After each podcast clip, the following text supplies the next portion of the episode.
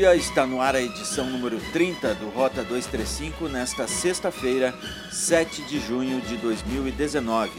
O seu noticiário da Rádio Hortências com informações de Gramado, Canela, Nova Petrópolis e São Francisco de Paula. Rota 235 você acompanha de segunda a sexta às 7 da manhã em radiohortensias.com ou a qualquer momento o nosso podcast que fica no mesmo endereço. Canela será um palco a céu aberto de 1 de julho a 4 de agosto. A Secretaria de Turismo e Cultura lançou a temporada de inverno 2019 na noite de quarta-feira na Casa de Campo Festas e Eventos. Estiveram presentes autoridades, representantes do trade turístico e imprensa. O secretário Ângelo Sanches falou sobre as atrações que vão movimentar a cidade. Quatro bandas a nível nacional e estadual, que é o Tequila Baby, a banda Dublê, o Duca Rendek, o Shima Roots e um festival de música no final de semana com bandas locais. Além de duas grandes feiras acontecendo na cidade, a nossa grande festa colonial, atrativos culturais e artísticos para todos os lados. A cidade de Canela é um palco a céu aberto e tudo gratuito, tudo para o canelense aproveitar. E como o secretário Ângelo Sanches destacou, entre os atrativos da temporada de inverno de Canela está a 26ª edição da Festa Colonial, que começa antes, em 20 de junho e vai até 4 de agosto no Espaço Canela Rural, junto ao Centro de Feiras.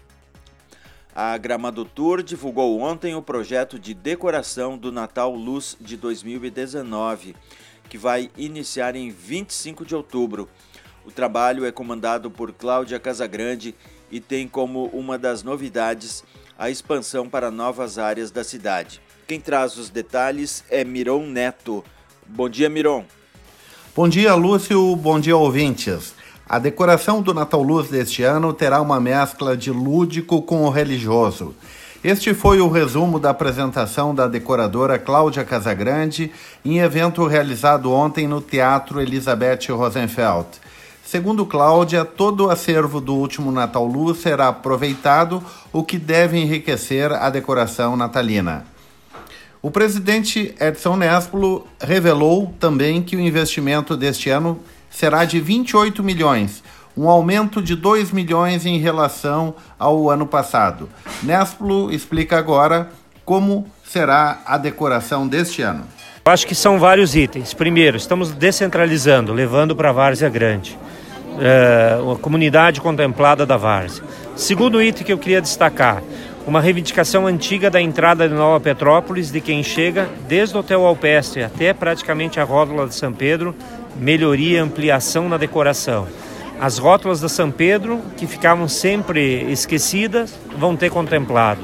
Nós vamos continuar levando a decoração da Borges praticamente do início dela até esse programado, como fizemos no ano passado. Acho que a Cláudia, juntamente com a Yara e a equipe, tiveram um bom gosto, como sempre.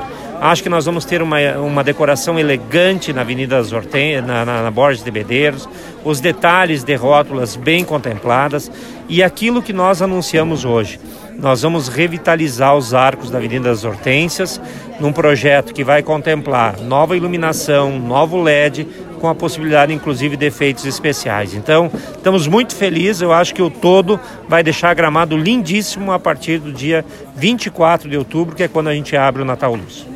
Temos festas começando hoje na região das Hortênsias. Uma delas é a Festa do Pinhão, em São Francisco de Paula que será aberta às 5 e meia da tarde de hoje. Promovida pela Prefeitura, a Festa do Pinhão terá novidades e uma programação variada para os visitantes hoje, amanhã e domingo. O objetivo é explorar o potencial cultural e turístico da Festa do Pinhão, com foco nas diversas possibilidades culinárias da semente que faz parte da gastronomia da região das Araucárias. Quem dá mais detalhes é o secretário de Turismo de São Chico, Rafael Castelo Costa. Uh, lembrando, gente, que a gente vai ter uma baita programação aí que envolve a apresentação da invernada artística, né, do coral municipal, né, bandas locais, né, também vai ter aí Lucas e Felipe, vai ter show com César Oliveira e Rogério Melo, tem toda uma programação aí, o pessoal pode procurar aí nas redes sociais aí, na internet, no, no Face, na página da Prefeitura, na página da Secretaria de Cultura, né, nos folders, em toda a divulgação que a gente está fazendo aí, toda a nossa programação. E também o nosso baile do Pinhão, né, que é muito bacana aí, uma ideia nova que surgiu também. Quero aqui publicamente fazer um agradecimento muito especial ao Conselho de Cultura. Né, o pessoal tem participado aí junto conosco, isso é muito bacana porque uh, é o nosso novíssimo Conselho de Cultura, né? Fica aqui meu agradecimento muito especial, porque não só o Baile do Pinhão, como outras tantas sugestões é, foram emitidas através de um parecer do Conselho de Cultura, né, que foi formado recentemente aqui na cidade. Né? É uma cidade que está atenta e percebendo né, a importância desse movimento, né, o movimento da cultura, percebendo a grande vocação que tem para o turismo, né? Tanto que está sendo formado agora o Conselho de Turismo, né? a Associação de Turismo, que tem tanta coisa bacana acontecendo, né? E a gente fica muito feliz por isso. Tá? Então, fica meu agradecimento a todos, a comunidade que está se envolvendo direto aí, e a vocês da imprensa, né? E uh, de uma forma muito especial a Rádio Hortência que nos recebeu para a gente poder uh, falar um pouquinho da 23ª Festa do Peão, tá, gente? Venham a São Chico aí, participem que vai ser muito bacana. É uma alegria para nós, tá bom? Obrigado, obrigado a oportunidade. A Festa do Pinhão 2019 será no Clube Atlético Serrano, na rua Frederico Tedesco 679. A entrada é gratuita. Na praça de alimentação, de forma inédita, a culinária será comandada por 10 restaurantes locais. Uma das atrações é a Paçoca de Pinhão. E em Nova Petrópolis começa às 10 horas de hoje a festa Sabores da Colônia. Serão três fins de semana, de sextas a domingos, das 10 da manhã às 7 da noite, com muitas atrações gastronômicas e musicais na Rua Coberta e Praça das Flores. Começa hoje, em Gramado, a LGBT Conference. Mais de mil pessoas do Brasil e do exterior estão inscritas. A conferência terá palestras que vão desde os direitos de lésbicas, gays, bissexuais, travestis e transgêneros, o turismo LGBT, relações com a família e terrorismo de gênero em redes digitais. Também está na programação a palestra Bíblia e Homossexualidade, que será proferida por J. Macedo, pastor fundador da Igreja Acolhidos por Cristo. A igreja leva o Evangelho de Jesus Cristo para as minorias rejeitadas pelas igrejas tradicionais. O responsável pela organização, Flávio Prestes, da empresa Rossi Zorzanello, fala sobre a importância da LGBT Conference. Pré-gramado ele tem uma importância muito grande, não só no, no aspecto uh, social.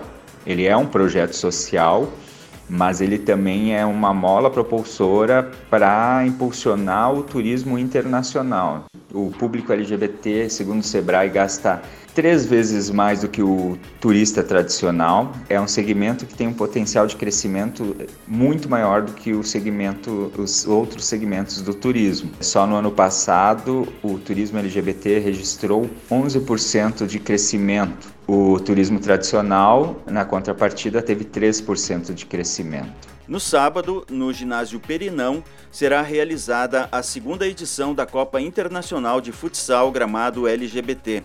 A competição terá equipes inclusivas de quatro estados do Brasil e também da Argentina e do Uruguai. Estão abertas as inscrições aos interessados em participar da seleção pública para realizar estágio não obrigatório remunerado na Prefeitura de Canela. O período de inscrições segue até 16 de junho. O edital na íntegra pode ser conferido no mural da Prefeitura de Canela ou no site canela.rs.gov.br.